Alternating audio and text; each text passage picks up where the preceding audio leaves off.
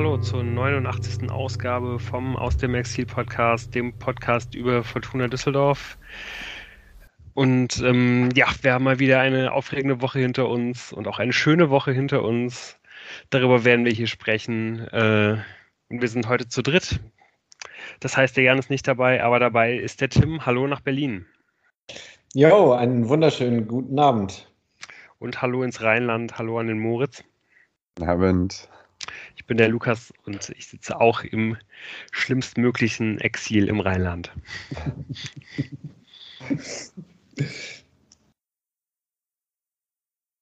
Ja, bevor es äh, losgeht mit der Folge, würde ich ganz kurz nochmal auf unsere Social-Kanäle und äh, sowas hinweisen wollen.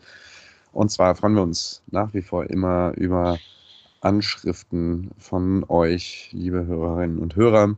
Wir sind sowieso sehr froh, dass ihr nach wie vor uns die Treue haltet und dabei seid.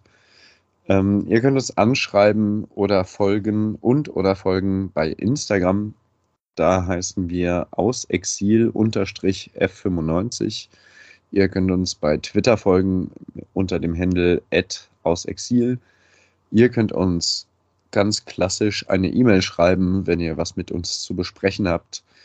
Die äh, E-Mail-Adresse ist exil.fortuna-podcast.de und ihr könnt uns auch nach wie vor, wie ihr auch schon fleißig macht, bei Spotify ein paar Sternchen hinterlassen, nachdem ihr uns zwei Folgen lang am Stück durchgehört habt.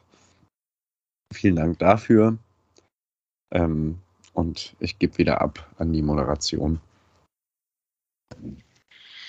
Ja, bei der Fortuna war ja wirklich einiges los diese Woche. Es hat äh, auf neuralgischen Positionen Veränderungen gegeben. Die Fortuna hat einen neuen Sportdirektor. Das ist Christian Weber. Da haben wir letzte Woche schon drüber geredet. Äh, hat man eigentlich schon fast wieder vergessen, dass das diese Woche verkündet wurde. Die Fortuna hat außerdem einen neuen Co-Trainer. Auch das hat man schon fast wieder vergessen. Ähm, auch wenn das jetzt, glaube ich, die letzte Entscheidung war, die getroffen wurde. Jan Hübner kommt aus dem NLZ von Bayer Leverkusen und wird das Trainerteam der Fortuna verstärken. Ist ein alter Bekannter von Daniel Thune, mit Sicherheit auch ähm, auf seinen Wunsch ins Team geholt worden. Und äh, ja, das ist passiert, weil die Fortuna einen neuen Trainer hat, nämlich Daniel Thune. Und ähm, ja, ähm, wir vom Exil Podcast haben auch schon direkt diese Woche jetzt unsere ähm, Quellen angezapft, um da die ein oder andere Information zu bekommen. Können wir, kommen wir auch gleich später noch dazu, aber vor allen Dingen ähm, ja, haben wir ja ganz gute Beziehungen zu dem einen oder anderen aus Hamburg und eben auch aus Osnabrück. Und wir waren gerade, deswegen kommt der Podcast heute auch ein bisschen später, zumindest Teile von uns, äh, der, das, das Kölner Team quasi, ähm, ja, äh, unsere Osnabrüller, äh, unsere Osnabrücker Quellen anzapfen. Die Osnabrüller gefallen mir aber gerne. Da habe ich gleich noch was zu, zu sagen zu den Osnabrüllern. Ja, Moritz, wo waren wir denn? Ganz genau. Kannst du es ja mal kurz äh, beschreiben, weil wir haben nämlich natürlich nicht nur die Osnabrücker Quellen angezapft beim Auswärtsspiel von Osnabrück bei Viktoria Köln gerade, sondern und auch uns auch ein bisschen Jamil Siebert angeschaut. Richtig, also eigentlich sind wir genau sind wir eigentlich nur wegen Jamil Siebert dahin gegangen und dann haben wir vielleicht mag der oder die eine äh, andere, eine oder andere Hörerin sich noch erinnern, ähm, dass wir mal den Mirko hier im Podcast zu Gast hatten, der eben eingefleischter Osnabrück-Fan ist und ähm, dann hat sich das so ergeben, dass Viktoria Köln heute gegen äh, den VfL Osnabrück gespielt hat und wir das als Chance gesehen haben, um Jamil Siebert bei seinem neuen Verein beobachten zu können und auch einen Kölner Verein verlieren sehen zu können. Es hat beides nicht so richtig gut geklappt. Das Spiel war, also, also erstmal muss man mal sagen, es ist schon einfach geil, dieser Drittliga-Fußball. Die ganze Gegend gerade ist Gäste-Fans-Bereich. Wir waren natürlich im Osner-Blog ähm, und es macht schon Bock, so direkt am Zaun stehen in so einem Stadion da und, und ist schon nett. Äh, was die Osnabrüller angeht, es gab die ersten 45 Minuten Stimmungsboykott. Also nochmal noch mal einen Schritt weiter. Ich glaube, da ging es auch vor allem um Montagsspiele. Da gab es auch ein großes Banner gegen Montagsspiele. aber nochmal einen Schritt weiter als jetzt gerade bei der Fortuna, wo ja auch hin und wieder sich mal das Maul drüber zerrissen wird, ob denn die Ultras nicht supporten sollten oder nicht oder doch oder wie auch immer. Äh, in Osnabrück wurden die ersten 45 Minuten nicht nur von den Ultras das Team nicht angefeuert, sondern wurde gar nicht angefeuert. Also die ersten 45 Minuten gab es einfach keinen Support. Ähm, und Jamil Siebert saß auf der Bank. Also erstmal sah es schlecht aus. Und Viktoria Köln hat auch noch den Führungstreffer erzielt. Erste Halbzeit war richtig schlecht. Und dann gab es auch noch überraschenderweise nur Kölsch am Bierstand. Ja, das war wirklich schon bitter. Also äh, gerade am Anfang. Aber immerhin haben wir dann halt äh, in den letzten Minuten noch ein bisschen Jamil Siebert sehen können. Äh, für die letzten 10, 15 Minuten wurde er allerdings als Rechtsverteidiger eingesetzt. Äh, haben wir, glaube ich, jetzt auch nicht allzu viele Erkenntnisse draus ziehen können. Ähm, aber immerhin war irgendwie ganz nett, ihn mal zu sehen. Vielleicht wiederholen wir das irgendwie in dieser Saison noch. Und wir haben uns natürlich ähm, ja, bei dem Spiel dann eben auch mit unseren Osnabrücker Quellen ein bisschen über Daniel Thune unterhalten. Und ähm, ja, der wurde da auch wenig überraschend vielleicht in den allerhöchsten Tönen gelobt. Und ähm, ja, ähnliches hört man ja auch, wenn man ähm, ja, seine sonstigen ähm, Vereine so ein bisschen abklappert. Ähm, auch, auch die HSV-Fans, glaube ich, die man da so fragt, ähm, sind ja voll des Lobes für ihn. Also vor allen Dingen ähm, ja, geht dann das Lob oft irgendwie auch in Richtung Persönlichkeit und nicht immer zu 100 Prozent irgendwie auch Richtung der äh, trainerischen Fähigkeiten. Aber auch das wird ja ähm, ja, meistens äh, irgendwie hervorgehoben, dass er da trotzdem eigentlich auch, glaube ich, für, für einen Club wie den HSV sehr, sehr gute Arbeit geleistet hat. Und wer sich noch erinnert, ähm, ja, wir hatten ja schon noch einige Male hier den Christian zu Gast, einen, einen HSV-Fan, mit dem wir hier auch äh, sehr freundschaftlich verbunden sind im Podcast. Und der hat uns netterweise eine kleine Sprachnachricht zugesendet und wird jetzt da nochmal etwas eingehender darauf eingehen, was Daniel Thun für, eine, für ein Trainer ist und auch auf seine Zeit beim HSV. Lieber aus dem Exil-Podcast. Ihr habt mich gebeten, ein paar Worte über euren neuen Trainer äh, zu sagen, Daniel Thune, was ich natürlich sehr, sehr gerne mache, vor allem weil ich äh, Daniel Thune immer noch ziemlich mag und gut finde und sehr froh bin, dass er bei der Fortuna gelandet ist und nicht bei irgendeinem doofen Verein. Ähm, und deswegen wünsche ich ihm natürlich sehr, sehr viel Erfolg und ähm, es ging ja zumindest schon mal gut los, nach allem, was ich gesehen und gelesen habe. Ähm, vielleicht so ein bisschen was darüber, was so der Plan von und mit Tune war. Der HSV wollte natürlich auch mit Daniel Tune aufsteigen. Das hat nicht geklappt. Ähm, und als ich das abzeichnete, äh, wurde er dann eben auch entlassen, aber dazu vielleicht gleich noch. Ähm, Daniel Thune hat sehr variabel spielen lassen, anfangs. Ähm, nicht ganz so wild wie äh, Tim Walter das derzeit tun lässt, sondern ähm,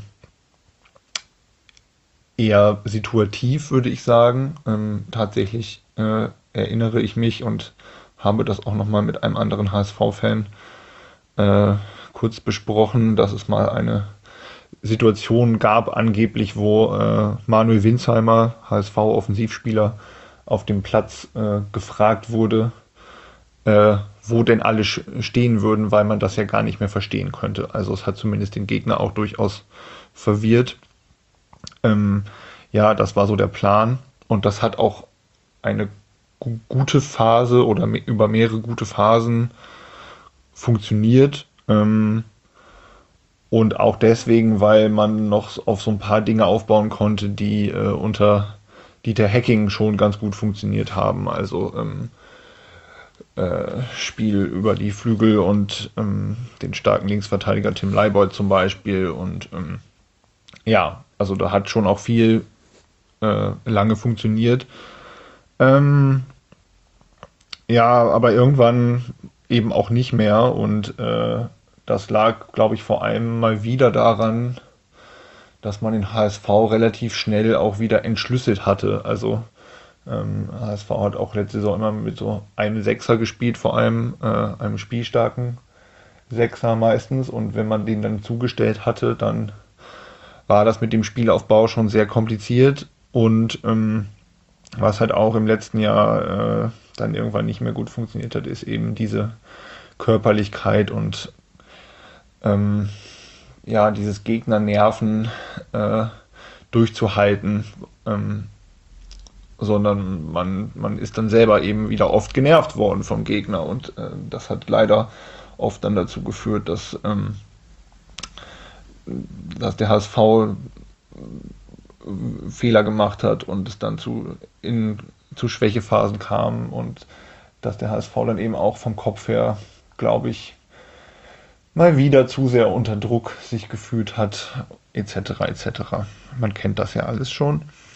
Ähm, ja, und dann konnte man das nicht mehr auffangen durch spielerische Elemente und da fehlten dann eben gewisse also Zweikampfhärte, Bissigkeit, solche Sachen und eben auch der Kopf, der oft ein Problem ist.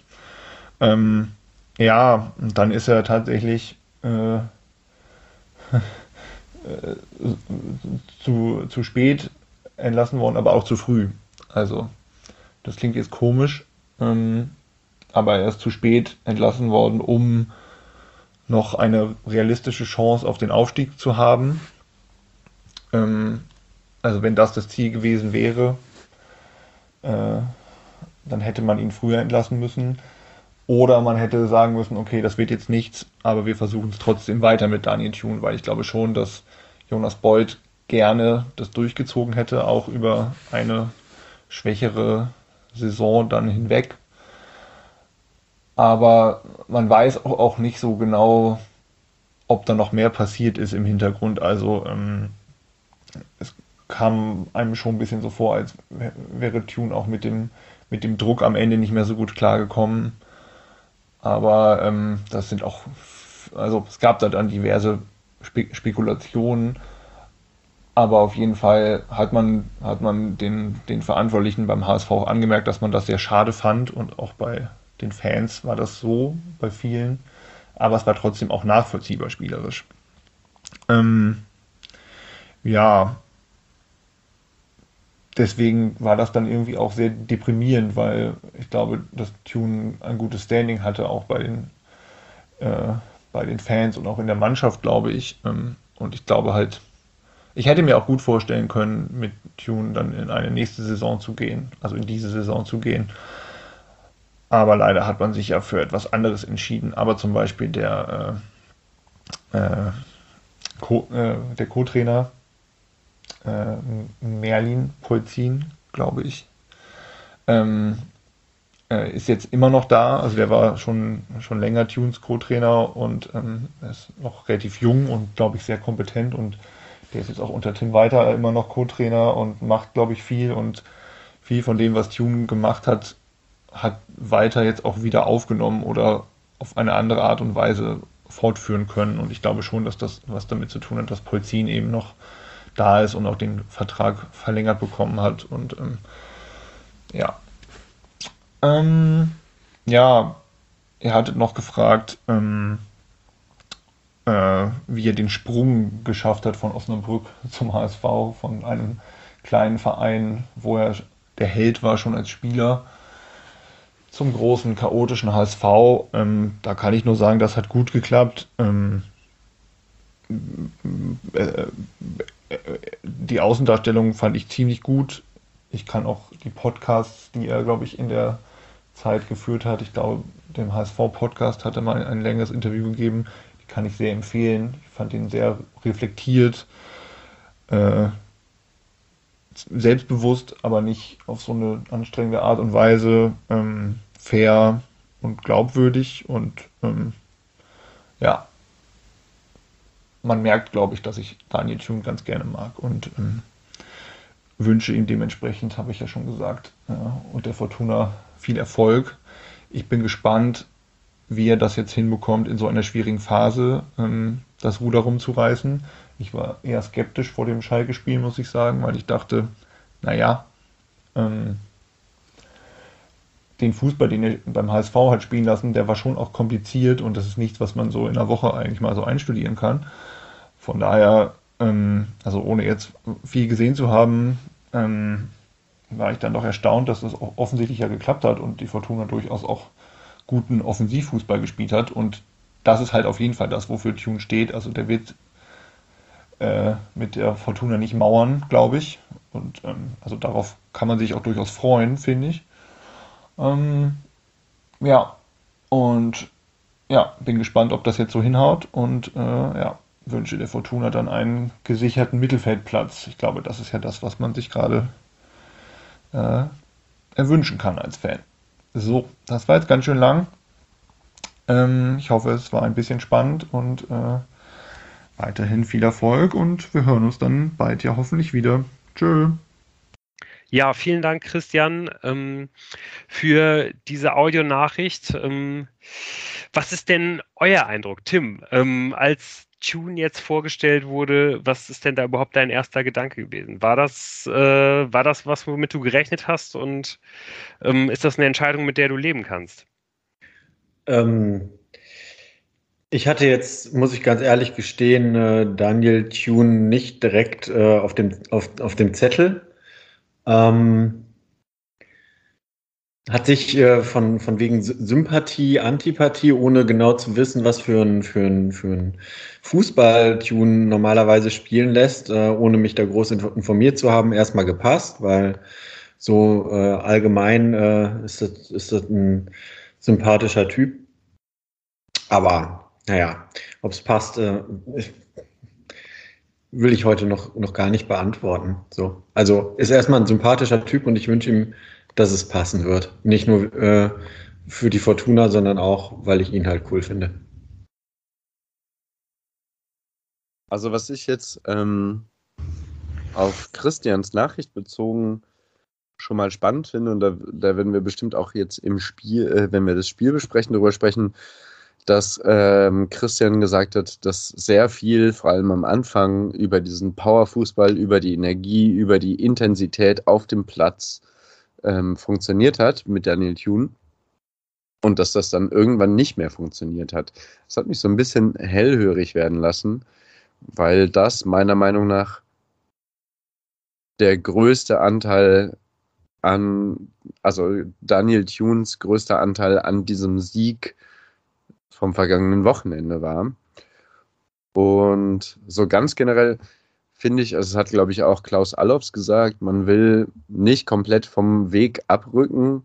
Das heißt, man will nicht einen Trainer à la Friedhelm Funkel jetzt wieder einstellen, sondern man will nach wie vor jemanden, dem man zutraut, äh, dass er das Spiel weiterentwickelt, dass er äh, ein strategisch, taktisch kluger, interessanter, moderner ähm, Fußballlehrer ist.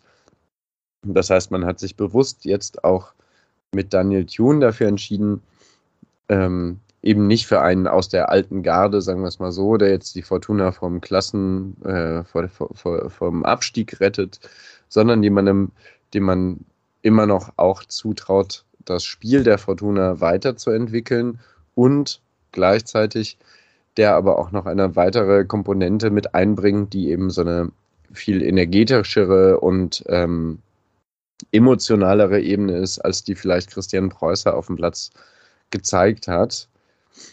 Und ähm, das kann ich sehr gut nachvollziehen. Ich habe auch das Gefühl, Daniel Thune könnte, also ich wünsche mir, dass wir die nächsten sechs, sieben Jahre mit Daniel Thune erfolgreich Fußball, äh, erfolgreichen Fortuna-Fußball erleben werden.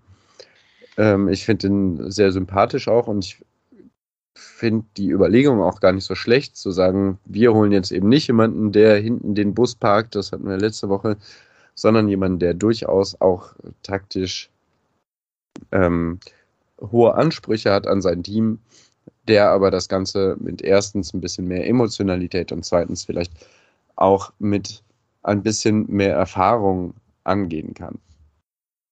Das dazu.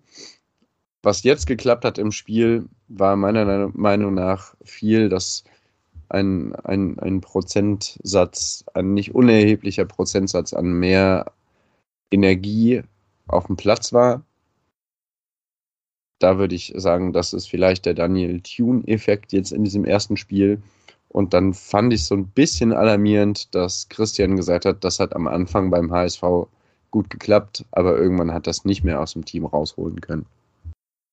Ja, das mag irgendwie sein, aber irgendwie ganz ehrlich, gerade nehme ich das auf jeden Fall. Also das Wichtigste, was die Fortuna jetzt braucht, ist in den ersten Spielen Intensität zu haben, Erfolg zu haben.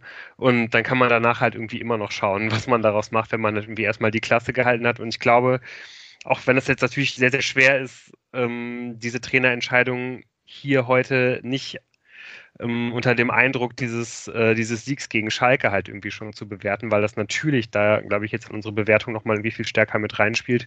Wenn man ähm, ja, also bisher scheint das ja irgendwie relativ aufzugehen, dass man da halt wieder jemanden holt, der halt irgendwie erstmal mehr Intensivität, mehr Aggressivität irgendwie in die Mannschaft bringt und ähm, dann ja hoffentlich vielleicht trotzdem irgendwie noch einen etwas pragmatischen, äh, pragmatischeren Ansatz dabei irgendwie auch ähm, verfolgt, dann auch die Fortuna spielerisch auf ein anderes Level irgendwie zu heben, ähm, weil da war ja wirklich jetzt in den letzten Wochen ja nicht so wirklich viel dabei, worauf man irgendwie aufbauen konnte. Und ähm, ja, ich glaube schon, dass, dass man da irgendwie darauf hoffen kann, dass das Tune das halt schafft, auch wenn da vielleicht ein bisschen was von dem, was er halt irgendwie verfolgt, dann mit der Zeit verloren geht.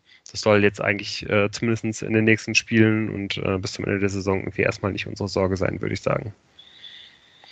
Ja, also ob das jetzt an Trainerwechsel generell, ähm, so von wegen, man, man, man, man spielt jetzt nicht mehr äh, mit dem Trainer äh, äh in einem Spiel, wo man gerade aus einer Misserfolgsserie kommt, sondern man hat irgendwie einen Teil der Misserfolgsserie abgespalten, sag ich mal so, ähm, äh, äh, an dem Trainerwechsel liegt, an, dem, an der Ansprache des Trainers liegt, an äh, der, dem de, die Power, die von den Rängen kam, dadurch, dass mal wieder Zuschauer da waren, aber eine auf jeden Fall ins Auge stechende ähm, äh, ja, Statistik für mich war, dass ähm, Fortuna, wie auch immer das statistisch erhoben wird, ähm, im Schnitt in dieser Saison pro Spiel ähm, das Team 200 Sprints äh, gemacht hat bis zu diesem Spiel und jetzt äh, 265, was halt einfach eine Monstersteigerung ist. Und ähm, das hat ja auch viel damit zu tun, wo wir vielleicht auch äh, hinkommen werden, dass wirklich auch der, der, der Pass in die Tiefe mehr gesucht wurde, als ähm, das Spiel breit zu machen und dadurch natürlich auch Sprints ähm, gefordert werden. Aber das fand ich schon eine sehr auffällige Statistik, die mit Sicherheit auch dazu beigetragen hat, dass man zu so vielen Abschlüssen gekommen ist. Ähm, um jetzt nicht kom komplett das Spiel von vorne bis hinten zu besprechen, ich habe jetzt gerade schon angedeutet, dass natürlich auch die wieder im ja, erkläglichen Maße im Stadion zugelassenen Fans vielleicht eine Rolle gespielt haben. Ihr wart auch da, oder? Ja, genau, das waren wir und äh, das war auch sehr angenehm, muss ich sagen, auch wenn man natürlich ja immer im Hinterkopf hat, okay, das ist jetzt, es gibt eigentlich ja noch gar nicht wirklich irgendwie einen organisierten Support, es sind halt nur 10.000 Leute da, was man natürlich schon merkt, aber es ist so viel besser, überraschenderweise natürlich, als diese Geisterspiele, die jetzt schon echt schwer waren, auch gerade in dieser Phase jetzt, finde ich, nochmal zusätzlich irgendwie schwer, wo die Mannschaft äh, gegen ja immer weiter in Richtung Tabellenende irgendwie taumelt und ja, hat dann irgendwie auch alles gestern natürlich gepasst mit dem, mit dem guten Wetter, äh, ja, und dann eben auch mit dieser Leistung der, der Fortuna, die wir hier sicherlich noch ausreichend würdigen werden, auch wenn man, glaube ich, und äh, da werden wir wahrscheinlich äh, eher weniger Worte darüber verlieren, vielleicht dann irgendwie auch direkt nochmal zu Anfang herausstellen sollte, das, was Schalke da angeboten hat, war halt auch wirklich nicht besonders gut. Ne? Also ähm, ja, da wird ja. jetzt unser Fokus bestimmt nicht so drauf liegen, aber die haben mich äh, ja schon echt, ähm, ja, also als, als neutralen Fan, der ich nicht war, äh, haben die mich wirklich enttäuscht. Ja, ja also ähm, ich war nicht so enttäuscht. Ich war vielleicht ein bisschen überrascht, aber enttäuscht war ich nicht. Das, das muss ich einfach sagen. Es gab keine Enttäuschung an diesem Tag. Ähm, mein erster Heimsieg im Stadion seit November 2019. also mein erster Live-Heimsieg und man hat wirklich in, dieser, in diesen ganzen letzten Jahren, man vergisst es einfach, wie schön Fußball sein kann, wie schön es sein kann, zur Fortuna zu gehen und so ein Spiel zu gewinnen. Dann scheint halt auch noch die Sonne und es funktioniert alles. Es, also, ja, ich, ich war wirklich nicht enttäuscht von nichts an diesem Tag. Ja, Auch nicht von der Aufstellung am Anfang. nee, also da war der Lou ja eher ein bisschen stinkig. Ja, ich war schon ein bisschen enttäuscht. Also ich hätte natürlich jetzt schon irgendwie ganz gerne Ao Tanaka gesehen. Äh, ansonsten, glaube ich, ähm, war das vielleicht der einzige Punkt, wo man ähm, ja, hätte überrascht sein können, aber eben auch eigentlich, wenn man ganz ehrlich ist, vielleicht auch gar nicht so wirklich. War jetzt auch keine große Überraschung, wie, wie Tune aufgestellt hat, auch nicht viele Wechsel vorgenommen im, im Vergleich zu den letzten Partien unter Preußer. Hennings rotierte halt wieder rein für Bujenik.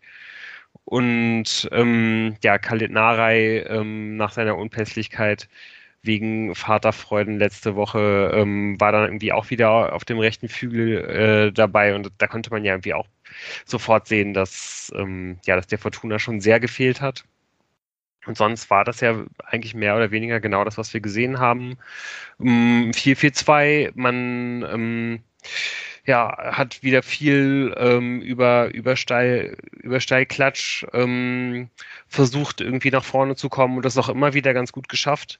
Auch wenn ich wirklich bemerkenswert fand, dass Schalke da, glaube ich, so ein bisschen als Reaktion darauf, wie, wie Fortuna das jetzt ähm, im letzten Spiel gemacht hatte, ähm, ja relativ passiv war und ähm, auch erst sehr spät irgendwie gepresst hat, glaube ich, gerade einfach um halt etwas kompakter zu stehen, um eben für diese Steilklatsch-Aktion nicht so viel offene Räume anzubieten. Ähm, aber einfach, glaube ich, weil Schalke irgendwie so gar nicht in die, in die Zweikämpfe gekommen ist, irgendwie und die, die Fortuna halt irgendwie in der, in der Intensität halt irgendwie matchen konnte, ähm, hat das zwar dafür gesorgt, dass jetzt Fortuna da irgendwie nicht drückend überlegen war, aber ja trotzdem eigentlich immer so latent überlegen war.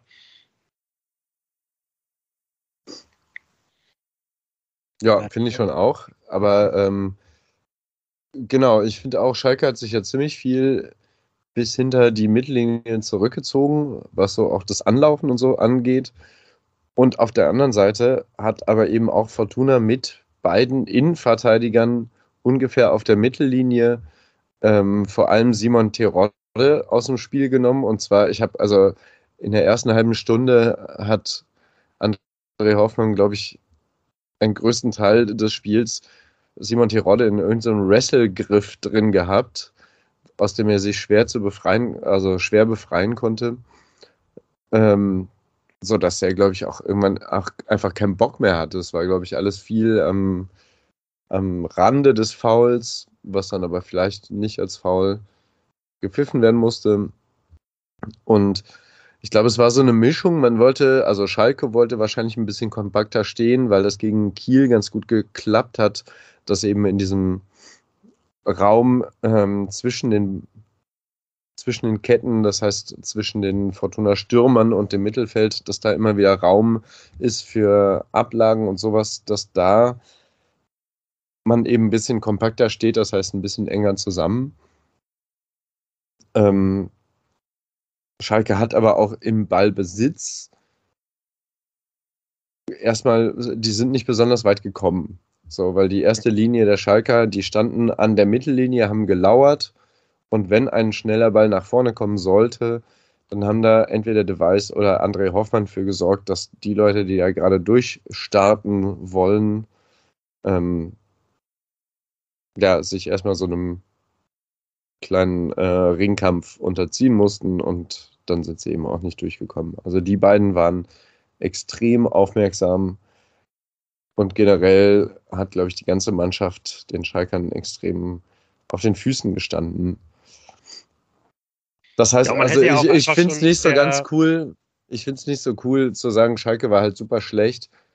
Stimmt, aber ich glaube, Fortuna hat auch sehr viel dafür gemacht, dass Schalke einfach irgendwie auch relativ schnell keinen Bock mehr hatte, weil es denen einfach echt auf den Sack gegangen ist.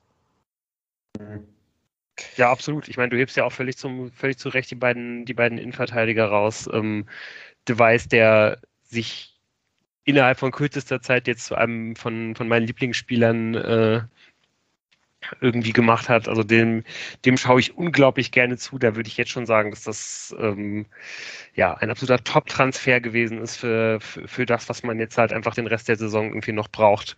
Ähm, der, der bringt wirklich alles mit, total sicher, total ruhig, eine unfassbare Körperlichkeit, Kör äh, Kopfballstärke und ja, André, André Hoffmann daneben halt ganz genauso, äh, exakt so wie du das beschrieben hast. Der war immer, wenn, wenn Terodde mit dem Rücken zum Ball irgendwie an der Mittellinie einen Ball bekommen hat, war er da und der hat dann wie immer so quasi übergegriffen, also immer so auf Hüfthöhe irgendwie sein Bein äh, an, an Terodde irgendwie vorbeigestreckt und hat da, hat ihn da irgendwie immer genau so stören können, dass es kein Foul war. Es hat ganz hervorragend funktioniert.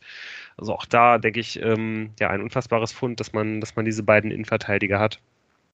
Und ähm, ja, und man hätte ja auch ähm, ja schon sehr früh daraus Kapital schlagen können, dass, dass Schalke halt irgendwie nicht so richtig in die Partie gefunden hat, im Gegensatz zur Fortuna. Sehr, sehr früh kommt es da nach einer Ecke zu dieser Halbfeldflanke von Gavori ähm, auf den zweiten Pfosten. Und ja, Daniel Ginczek kann sich da im Kopfballduell durchsetzen, trifft den, den Pfosten Allein das schon eine gute Gelegenheit. Aber dann eigentlich der Ball, der dann da zurückspringt in den Fünfer, ähm, der muss danach eigentlich reingehen. Georgie De Weiß hat da eigentlich das leere Tor vor sich, zieht einmal voll durch und trifft halt André Hoffmann. Also ähm, ja, da haben wir auf jeden Fall auf der Tribüne schon ähm, etwas überrascht geguckt, wie die Fortuna da losgelegt hat. Aber es war auch so ein bisschen der Auftakt von, von einigen Chancen. Das war mit Sicherheit die größte, ähm, ja, wo man sich dann halt irgendwie schon geärgert hat, dass man halt nicht, ja, einfach das ausgenutzt hat, dass man, dass man Schalke da erstmal so im Wirkegriff hatte. Ja, das wäre nicht das erste Mal in dieser Saison gewesen, dass man eine starke Anfangsphase dann äh, aus der Hand gibt und dann nehmen die Dinge ihren Lauf. Ne? Nee, ganz und gar nicht. Von daher, klar, man fühlte sich so ein bisschen dann im Laufe auch der ersten Halbzeit, weil kurz nach dieser ähm, doppelten Riesenchance kam jetzt auch Schalke tatsächlich nach den ersten zehn Minuten zweimal ähm, relativ gefährlich vors Tor. Und ja, also ich habe mich schon dabei ertappt, äh, dass ich gedacht habe, nicht nur die Aufstellung ist ähnlich, sondern äh, die Tune gewählt hat, sondern jetzt kommt auch der ähm, Preußer Spielverlauf bestimmt auf uns zu. Und ähm, dann gibt es auch die Phase, wo dieser gesamte ähm, Startdruck von äh, Düsseldorf dazu führt, dass das Spiel dann auch nochmal verflacht. Ja, aber es kommt in, in, der 25. Minute, kurz bevor so diese 10 Minuten Leerlauf für mich waren, äh, kommt es noch zu äh, einer Chance, wo ich sage, pff, ähm, vielen Dank, äh, Herr, Herr Freisel, aber äh, da hätte da es gut und gerne mit ein bisschen Glück auch ein äh, Tor draus äh, kommen können. Und zwar muss man da tatsächlich mal wieder André Hoffmann auch hervorheben, der da ähm, Narei wirklich ähm, gut steil schickt. Und natürlich, klar, es ist, geht, wäre dann auf Freisels Kappe gegangen, aber diese Innenverteidiger langen Bälle, die sind halt äh, immer mal wieder ein Element, was man einstreuen kann und wo es halt auch gefährlich werden kann. Und das finde ich schon auch ähm, ein gutes Element, was man sich beibehalten sollte ja auch ganz generell fand ich sehr auffällig, ähm, egal ob das jetzt bei, bei so langen Flugbällen äh, aus der eigenen Hälfte war oder auch einfach, wenn man, wenn man den Ball in den, in den Halbräumen hatte. Ähm, dass halt Narei und Appelkamp immer wieder mit Läufen tiefer, tiefer anbieten konnten. Das ist so unglaublich wichtig. Die konnten immer wieder durchstarten, konnten sich äh, ja halt da so ein bisschen hinter den Abwehrspielern halt irgendwie durchstehlen. Dann kann man da den Pass durchstecken. Die ganze Abwehr muss halt irgendwie sich neu sortieren, muss neu aufziehen. Und man kann dann halt irgendwie entweder abbrechen, kann nochmal irgendwie zurücklegen, wo man dann irgendwie aus einer mehr oder weniger vielversprechenden Situation vielleicht sogar mal wirklich eine Halbfeldflanke schlagen kann, die auch Sinn macht. Man kann in den Rückraum des Strafraums legen oder wenn genug Platz ist, man kann, kann man direkt in die Mitte ziehen. Und das haben die beiden einfach immer wieder geschafft, halt diese, die, diese Tiefe anzubieten. Und dadurch hat die Fortuna einfach auch immer wieder Gefahr entwickeln können. Aber da habe ich jetzt mal eine Frage an euch. Also, ich meine, es wurde ja auch irgendwie äh, gerade von äh, Christian ähm, schon angedeutet, dass äh, ähm, Daniel Thune auch äh, ähm, in, im hauseigenen Podcast vom HSV irgendwie äh, interessante Einblicke und gute, gute taktische Gespräche geführt hat.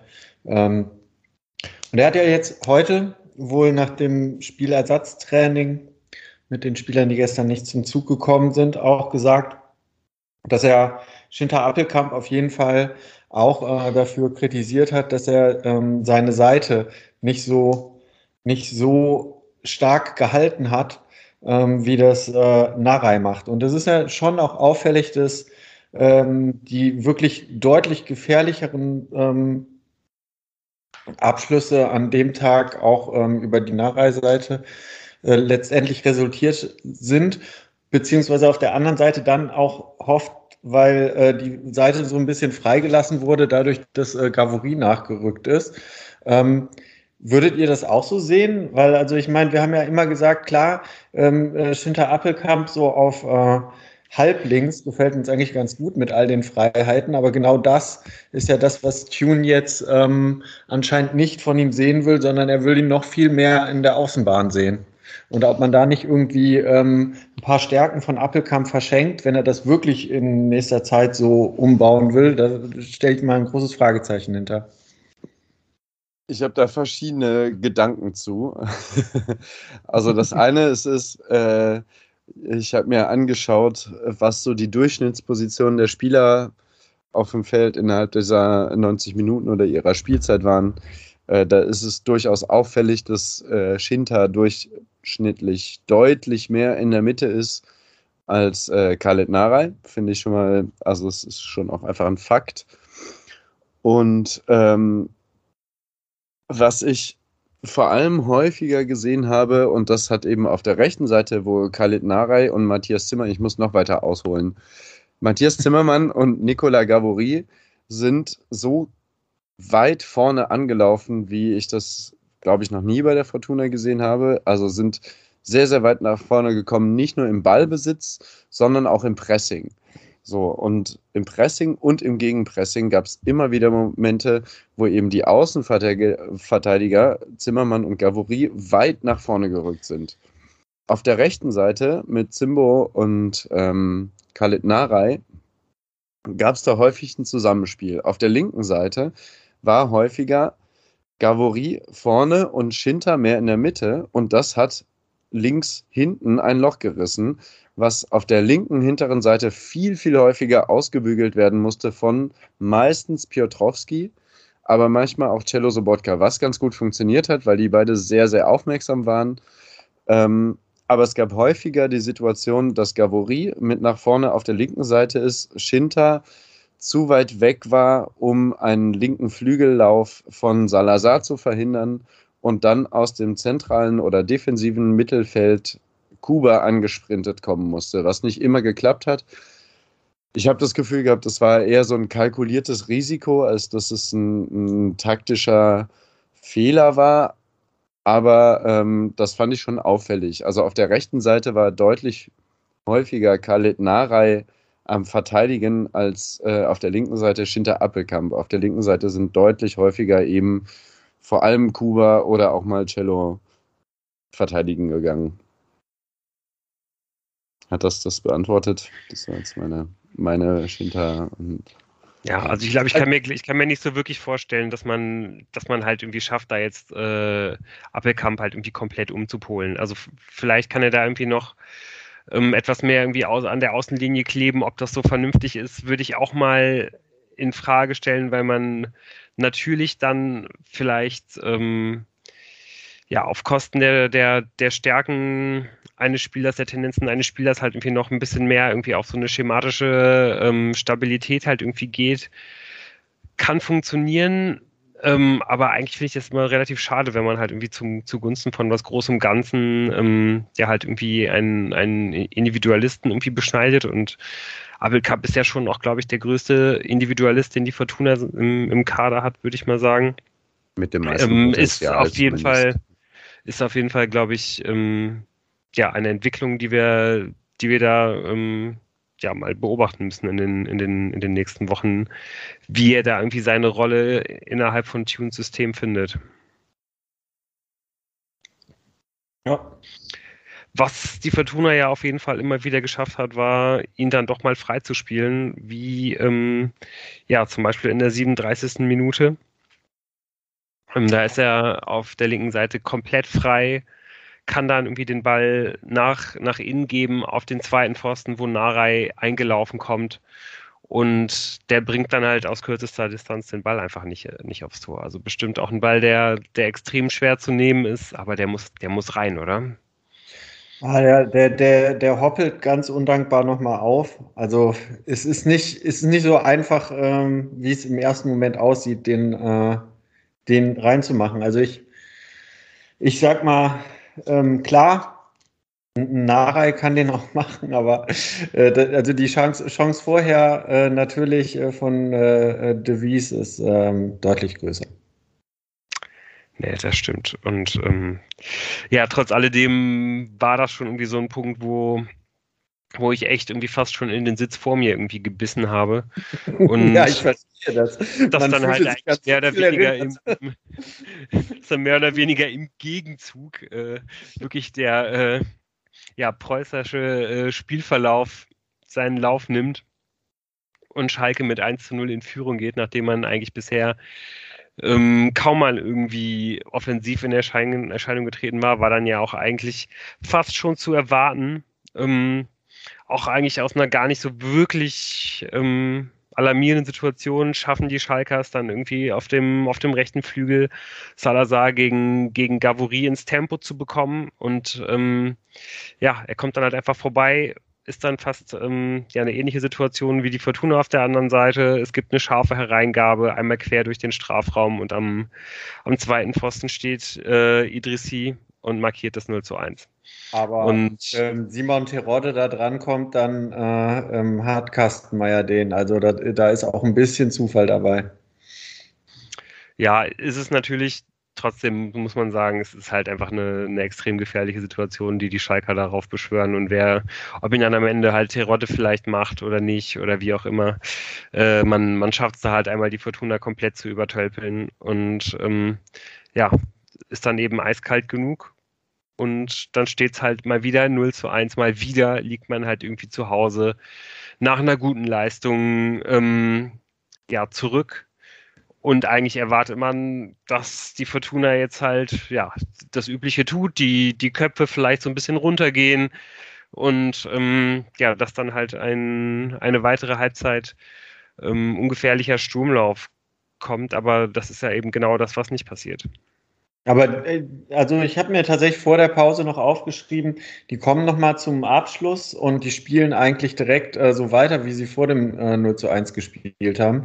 Also ich hatte auch in den verbleibenden vier Minuten, bevor dann zur Halbzeit gepfiffen wurde, nicht den Eindruck, dass die Köpfe nach unten gingen. Also das habe ich mir tatsächlich sofort von der Körpersprache notiert. Also nee, es war nur meine Angst halt, dass es passiert, ne, weil man es einfach schon tausendmal ja. gesehen hat. Ja, genau. richtig. Ja, natürlich. Ich meine, letztendlich, wenn äh, dann die, die, ersten zehn Minuten nach der Pause halt auch ein äh, ähm, erfolgloses Anrennen werden, irgendwann äh, kommt dann das eine zum anderen und man denkt an all die Spiele, die jetzt ja nun mal in den letzten Wochen äh, auch uns einiges Kopfzerbrechen bereitet haben. So und ähm, ja, aber zum Glück kam dann die Halbzeit mit, wie war das? Ordentlich Textverarbeitung oder wie? Was hat Sowas. Äh. ja. Ähm, was auch immer das bedeuten mag. Ähm, hat der Pferdeflüsterer dann in der Halbzeit.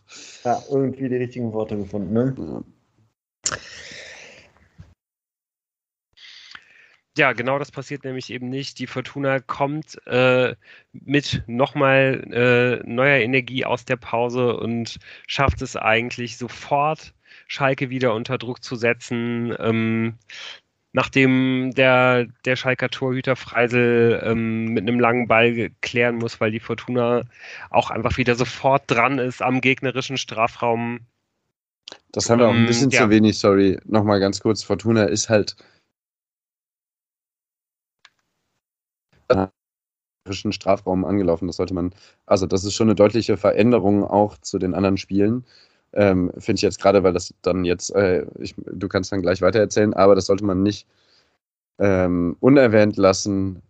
Das Pressing der Fortuna, vor allem natürlich von Hennings und Ginczek und dann aber auch immer mal unterstützt, war schon sehr, sehr hoch meistens. Und zwar so äh, tatsächlich einfach ungefähr am 16er schon der Schalke, Schalker. Das war schon anders.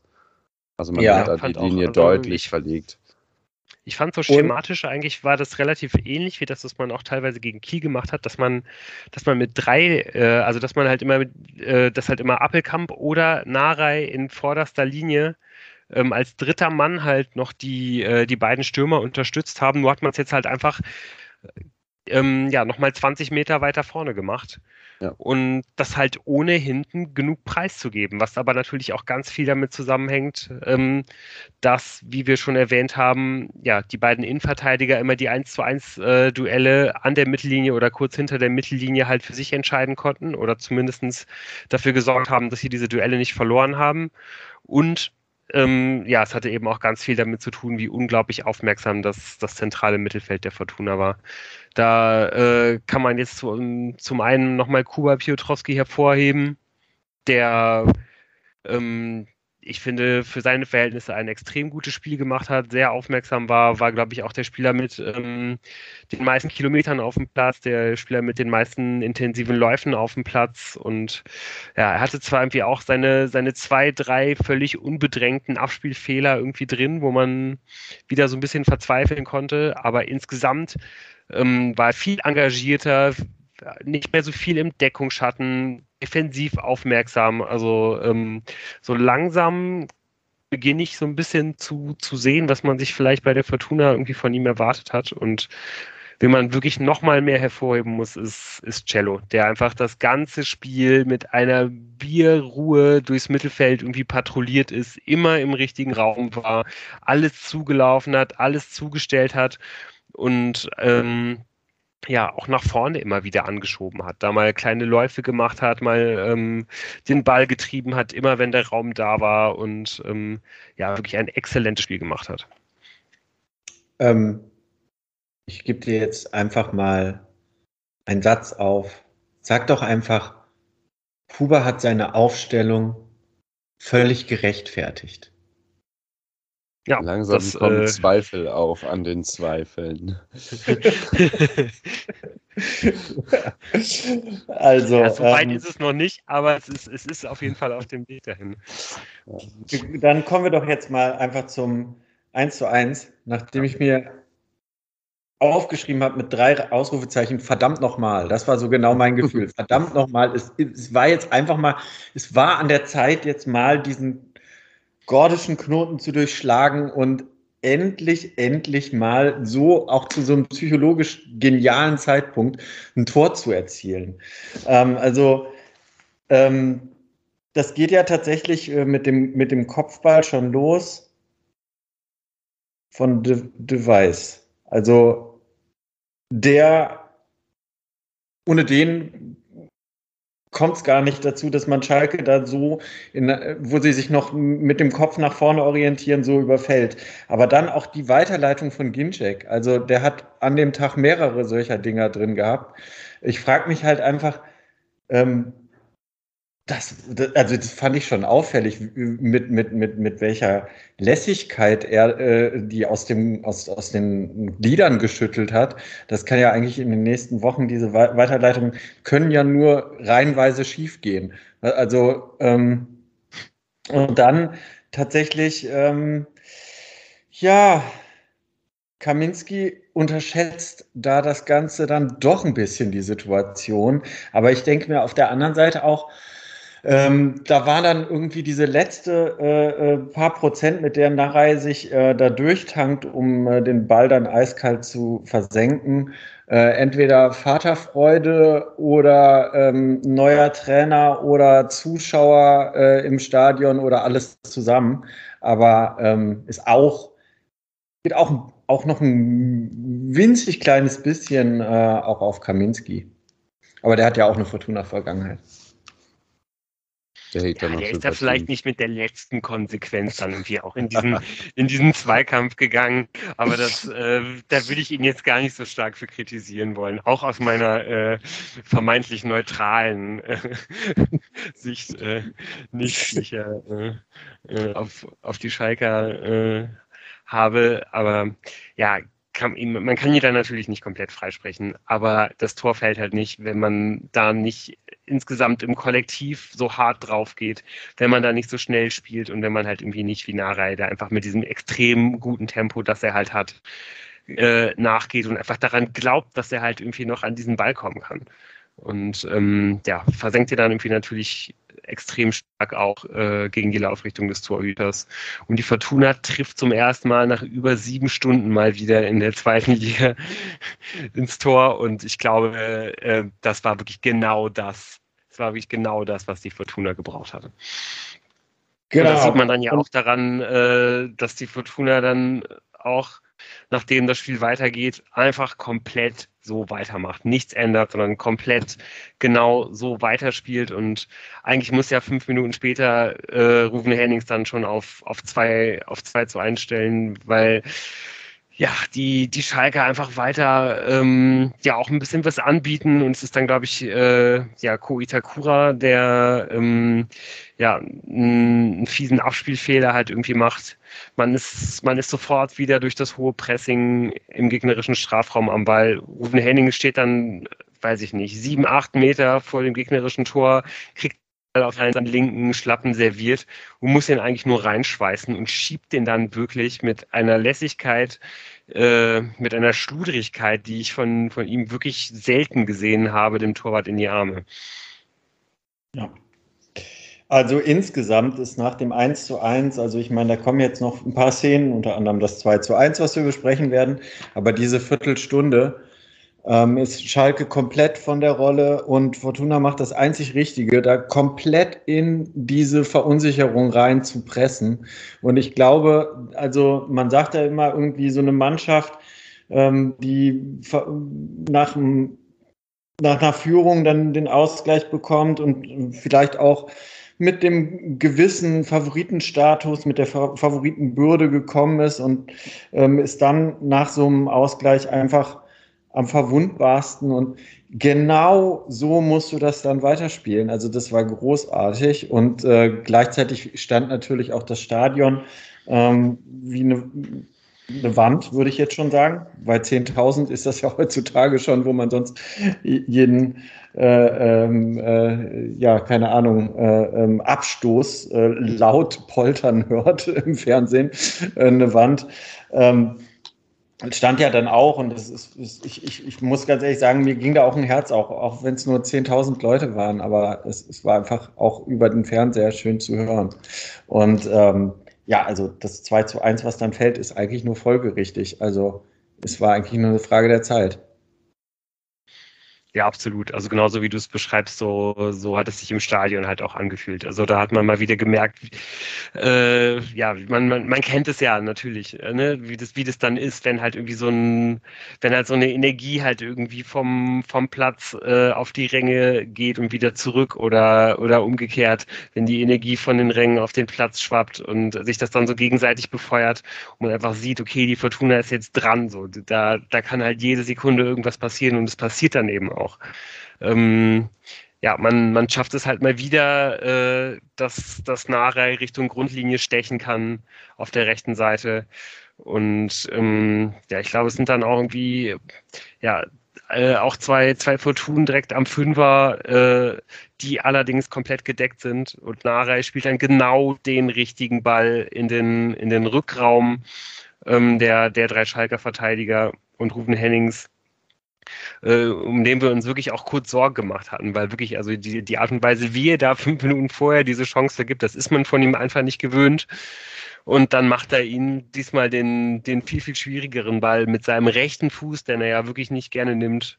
Aber den macht er und äh, ja, man sieht dann auch, glaube ich, die Erleichterung, die da von ihm abfällt und das ganze Stadion explodiert und es war wirklich ganz fantastisch. Mhm. Was man so leicht vergisst nach all diesen torlosen Minuten ist, dass damit Ruben Hennings sein Torekonto schon wieder auf zweistellig gestellt hat. Also ähm, war ich auch erst überrascht, weil solange äh, das äh, ähm, Rädchen nicht mehr weitergesprungen ist, ich hoffe einfach, äh, ich äh, werde jetzt nicht mehr davon überrascht, wenn das elfte Tor fällt, weil das schon recht bald äh, der Fall sein wird. Es hätte ja auch wirklich schon ein paar Minuten später soweit sein können. Also ja, äh, ich weiß, dass wir uns sogar schon vorher irgendwie kurz angeguckt haben und gesagt haben, so fuck, man hätte, also weil, weil die Fortuna eigentlich als diese Chance für Hängnings kommt, ähm, hatte die Fortuna eigentlich schon wieder so ein bisschen nachgelassen. Also diese, diese ganz starke Viertelstunde, diese, dieser, äh, ja, dieser, dieser äh, Anfangsschwall war halt wieder ein bisschen abgeebbt. Und ähm, ja, wir haben uns da angeschaut und gesagt, so verdammt, so es hätte eigentlich, man hätte es eigentlich vorher entscheiden müssen. Aber dann gibt es eben nochmal so eine, so eine Situation, wo die Fortuna die ähm, aufgerückten Schalker so ein bisschen auskontert. Ähm, Hennings kommt dann im, im linken Halbraum an den Ball. Er kann da vielleicht links auch noch Kuba mitnehmen, wäre, glaube ich, auch eine Option gewesen. Er entschuldigt sich dann auch hinterher bei ihm, entscheidet sich dann aber äh, dafür selber abzuschließen, was, glaube ich, auch nicht so eine schlechte Option ist. Also, dass Hennings aus der Position dann auch durchaus mal einen in die Ecke schweißt, ähm, das wissen wir nicht zuletzt, ähm, ja, seit, seit Dresden. Ähm, aber ja, er ja, ballert ihn dann halt leider vielleicht einen Meter links am Tor vorbei. Ja, also ich muss ja ganz ehrlich sagen, wenn man diese ganzen Chancen äh, dieser Viertelstunde nochmal zusammennimmt, also was hätten wir geflucht über all die Chancen, wenn es da nicht schon 2 zu 1 gestanden hätte. Ne? Also im Prinzip kann man natürlich ähm, sagen, äh, der, im restlichen Spielverlauf ähm, kommt Schalke auch nochmal. Die haben auch noch, gut, noch den einen oder anderen Hochkaräter. Und äh, wenn das jetzt irgendwie 2-2 ausgeht, dann beißt man sich am Ende in den Arsch. So. Ähm, Eben. Also, was hätten wir geflucht, wenn die das halt nicht gewonnen hätten? Mhm, Und halt ja. diese zehn Minuten nach Wiederanpfiff waren halt das äh, druckvollste, was ich jemals von unserer Fortuna gesehen habe. da lege ich mich fest. Ähm, genau. Also ich glaube, man kann da jetzt so wohlwollend draufschauen, weil man halt weiß, im Endeffekt hat man es verdient gewonnen. Mhm. Aber ja, da kann man vielleicht irgendwie noch mal kurz Kastenmeier loben, der halt einfach im Gegenzug äh, zu mhm. dieser äh, Henning-Chance ja. gegen, gegen Schuldinov irgendwie noch mal aus kurzer Distanz einen, einen seiner Reflexe auspackt. In, äh, da ist er wirklich, glaube ich, einer, einer der stärksten Torhüter der Liga bei diesen äh, 1 gegen 1 Situationen, hält da diesen extrem wichtigen Ball und ähm, ja, musste dann glücklicherweise auch in den ähm, ja, übrig bleibenden 20 beziehungsweise 25 Minuten mit Nachspielzeit gar nicht mehr so viel eingreifen. Wurde da nicht mehr so viel gefordert, eben weil die Fortuna das extrem diszipliniert durchverteidigt hat und ähm, ja auch die Schalker immer wieder damit beschäftigt hat, dass man selber äh, gefährlich geblieben ist nach vorne. Ja, ja, es kam dann Schalke so ein bisschen mehr, ja. vor allem über die ähm, äh, äh, linke Abwehrseite der Fortuna fand ich, dass da Schalke immer wieder mal ein bisschen vorgekommen ist. Ähm, vor allem durch Salazar, der dann irgendwie glücklicherweise irgendwann ausgewechselt wurde. Ich mich ganz relativ drüber gefreut habe. Also, hm? ja, also es ist jetzt schon ein bisschen kurz äh, gegriffen, äh, dass es halt, dass da bis auf diese eine ähm, Parade Kastenmeier völlig besch beschäftigungslos war der Rest des Spiels, weil ja, das nicht. war eine Phase des Spiels, nachdem Fortuna diese ähm, Drangphase hatte, da habe ich mir ähm, wirklich auch nochmal äh, mehrere Hochkaräter auf beiden Seiten äh, ähm, notiert, weil das Spiel dann ein wirklich verrücktes, wildes Spiel war, was hin und her gewabert ist. Also wo es wirklich schnörkellos und steil äh, jeweils nach vorne ging, aber auf beiden Seiten sich noch gute Chancen ergeben haben. Und ich sag mal, im allerschlimmsten Fall, ich meine, das waren jetzt die, die, dieser eine Schuss von Uwe Jan, den, der ist natürlich äh, gefährlich. Also im schlimmsten Fall verliert man das auch noch 2 zu 3. Also ähm, es war auch der FC Schalke 04, der aber an dem Tag einen schlechten Tag erwischt hat. Und ähm, ich würde tatsächlich ähm, nochmal ganz deutlich die, den Finger in die Wunde Chancenverwertung nach diesem Spiel trotzdem legen wollen. Also äh, man hat zwei gemacht, man hat aber auch 21 Abschlüsse gehabt.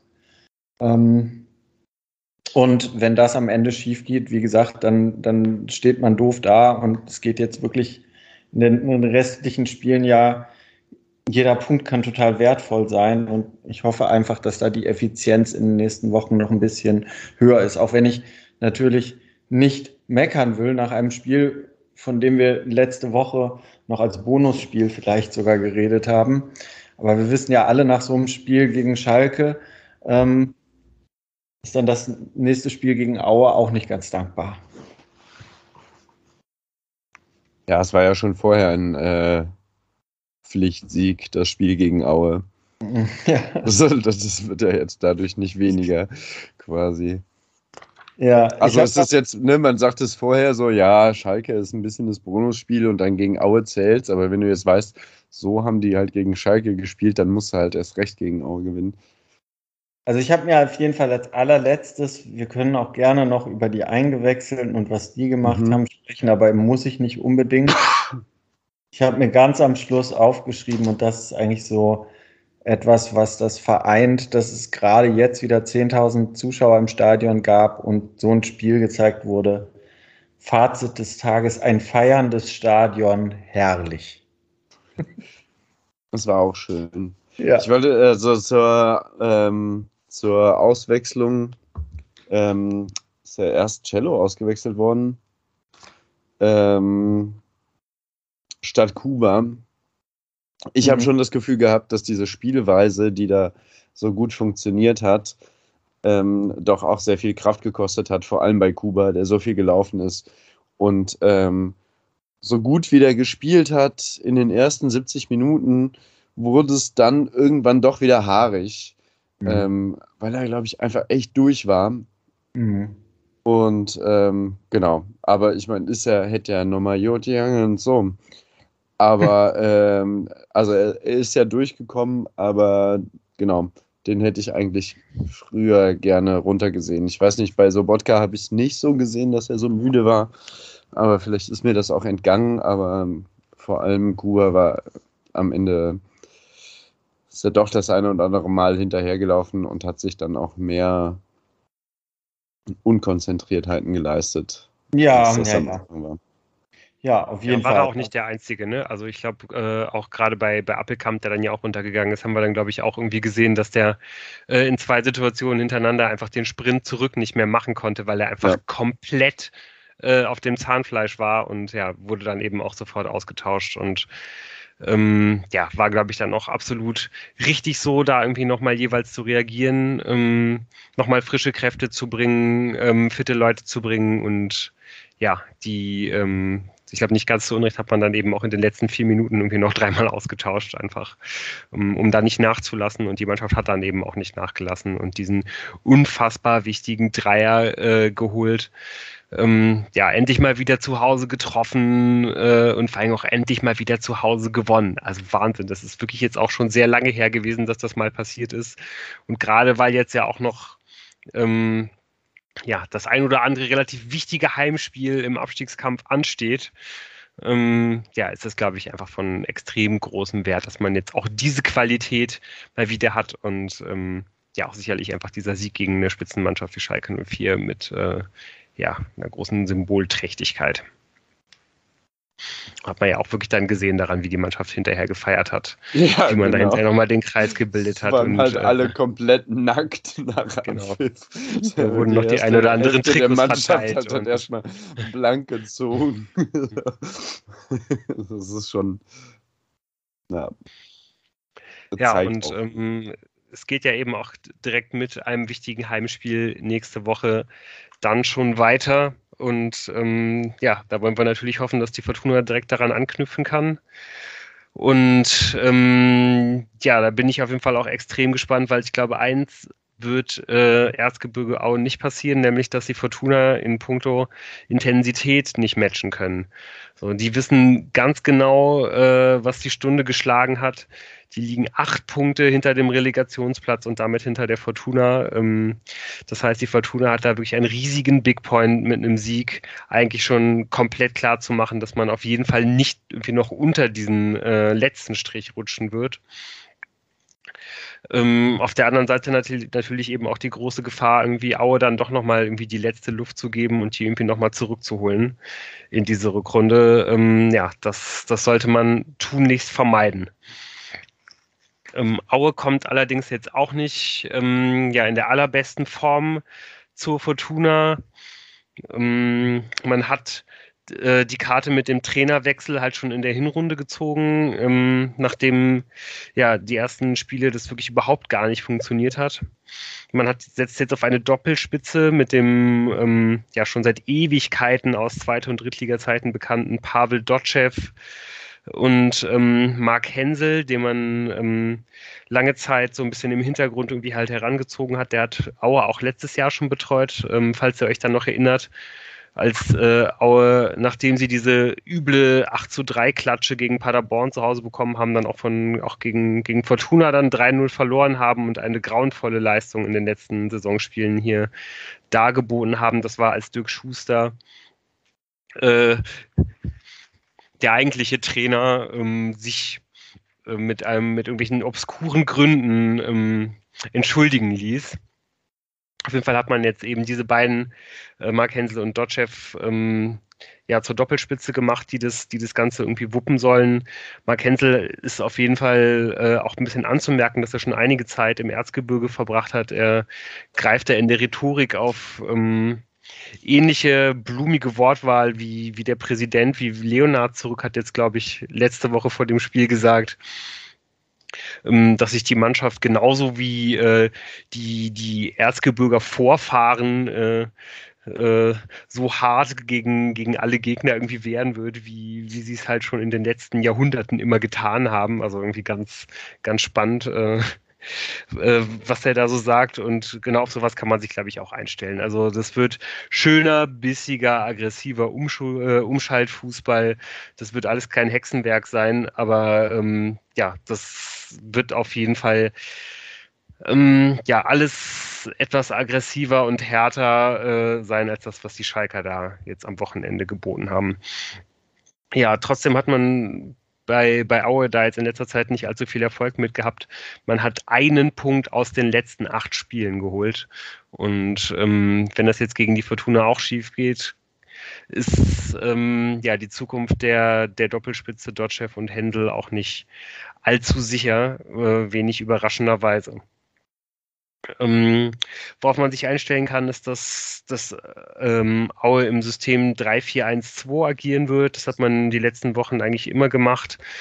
Ähm, hat damit, ähm, ja, man wird halt wie erst äh, hinter der Mittellinie äh, anfangen zu pressen, wird das Zentrum verdichten und sonst ja auch allgemein, glaube ich, einfach sehr, sehr wenig Überraschendes bieten. Was auch wenig überrascht ist, dass im Tor Martin Mennel steht. Ähm, das ist wirklich einfach so, seit ich denken kann, äh, dass, dass er das Tor bei, bei Erzgebirge Aue hütet und ja, auf, und was auch nicht so wirklich überrascht ist, dass immer noch Jan Hochscheid im Kader steht. Also auch der ist gefühlt schon äh, mindestens Ende 30 und könnte äh, trotz seines hohen Alters vielleicht sogar starten jetzt am Wochenende, denn der etatmäßige Zehner Sofian Mesegwem fehlt rot gesperrt. Und dann ist eigentlich Jan Hochscheid der, äh, der, der logische Ersatz. Und ähm, ja, er hat bisher jetzt zwar irgendwie noch keine, keine überragende Saison gespielt, aber ist auf jeden Fall auch immer für das eine oder, oder andere Tor gut. Und das würde Aue auch gut zu Gesicht stehen. Man hat nämlich den schlechtesten Angriff der Liga. Man hat übrigens auch die schlechteste Abwehr der Liga. Also äh, ähm, ja, auf jeden Fall ein Gegner, der, wenn man seine Aufgaben füllt, äh, erfüllt, schlagbar sein sollte für die Fortuna. Und ich weiß nicht, wie, wie ihr es seht. Ähm, es ist ja auch, glaube ich, eigentlich gar nicht so großartig damit äh, zu rechnen, dass da jetzt irgendetwas anderes passieren wird jetzt als letzten Sonntag. Sowohl von dem, was die Fortuna ähm, ja, versuchen wird, wie sie agieren wird, als auch personell, oder? Ähm, ich möchte eben noch kurz ähm, meine Tabelle des Tages äh, zum Besten geben. Es gibt ja dieses wunderschöne Tool für Statistikfreaks, ähm, der dynamischen Tabelle. Und ich habe mir einfach mal heute gedacht, ich teile diese Saison, 22 Spiele sind bisher absolviert, mal in zwei Hälften.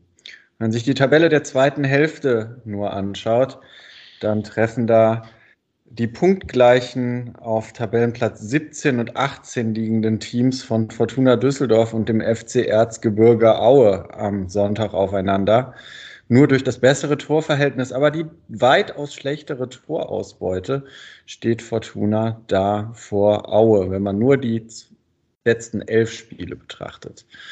Von daher, Fortuna ist immer mal wieder dafür gut, nach einem 1 zu 1 gegen den damaligen Spitzenreiter St. Pauli ähm, 0 zu 1 gegen Sandhausen zu verlieren. Also ich warne davor, zu sicher in dieses Spiel zu gehen nächste Woche. Und ähm, natürlich hat mir vieles gut gefallen, aber ich bin dem Ganzen noch nicht, äh, ich, ich traue dem Ganzen noch nicht so wirklich und hoffe einfach, dass man irgendwie dieses Spiel gewinnt, weil, wie du schon gesagt hast, hat es für Fortuna einen gewissen vorentscheidenden Charakter, auch wenn äh, die Relegation nicht das Ziel sein kann. Aber ähm, für den FC Erzgebirge Aue, wie du schon gesagt hast, äh, ist es wirklich ein Endspiel. Man redet immer so häufig über Endspiele, aber das ist es das schon. Ja, ja ich äh, möchte dir da komplett beipflichten. Wir haben ja vor allem in der jüngsten Geschichte viel zu häufig solche Erlebnisse gehabt, dass es so diesen Moment gab, wo man dachte, jetzt zündet mal wieder was und funktioniert mal wieder was. Also ich, ich möchte auch dass unbedingt, dass das so ist und dass jetzt tatsächlich äh, eine Veränderung eintritt. Aber Fortuna war auch immer mal wieder gut für bis dato extrem glücklose Aufbaugegner, wo dann die Fortuna dann doch in irgendeinem so Steckrüben-Winterspiel bei Schnee die drei Punkte komplett herschenkt. Das ist zu häufig in der letzten Zeit passiert, als dass ich besonders optimistisch da reingehen würde. Es gibt viel, finde ich, was einen optimistisch stimmen könnte, aber schon alleine, ja, die müssen dann halt, also Aue wird den Bus parken. da müssen die halt jetzt erstmal drum rumspielen und sich das dann nicht noch irgendwie einfangen. Dieser Bus ist halt irgendwie ein bisschen omnipräsent. Ja, das, das Schöne ist ja, sie haben ja auch in der Abwehr einen Büßmann, also von daher. Der dann den Omnibus, den Omnipräsenten. Aber also ganz im Ernst, äh, wir schauen dann einfach mal in ein paar Wochen, ähm, was äh, aus dieser jetzigen Situation dann geworden ist. Es ist einiges angezündet worden gestern und hoffen wir mal nicht nur ein Strohfeuer. Ja, wir sind gespannt. Zwei Spiele im Stück hat die Fortuna diese Saison auf jeden Fall noch nicht gewonnen. Hoffen wir, dass, wenn wir mit euch äh, in der nächsten Woche sprechen, äh, dass sich das geändert hat. Wir wünschen euch äh, bis dahin eine schöne Woche und ich glaube, ähm, ja, nach dem vergangenen Sonntag ist auch die Woche von äh, uns allen ein bisschen schöner, ähm, als es äh, ja in den letzten Wochen sonst immer gewesen ist. Macht's gut und bis dahin. Tschüss. Bis dann. Ciao.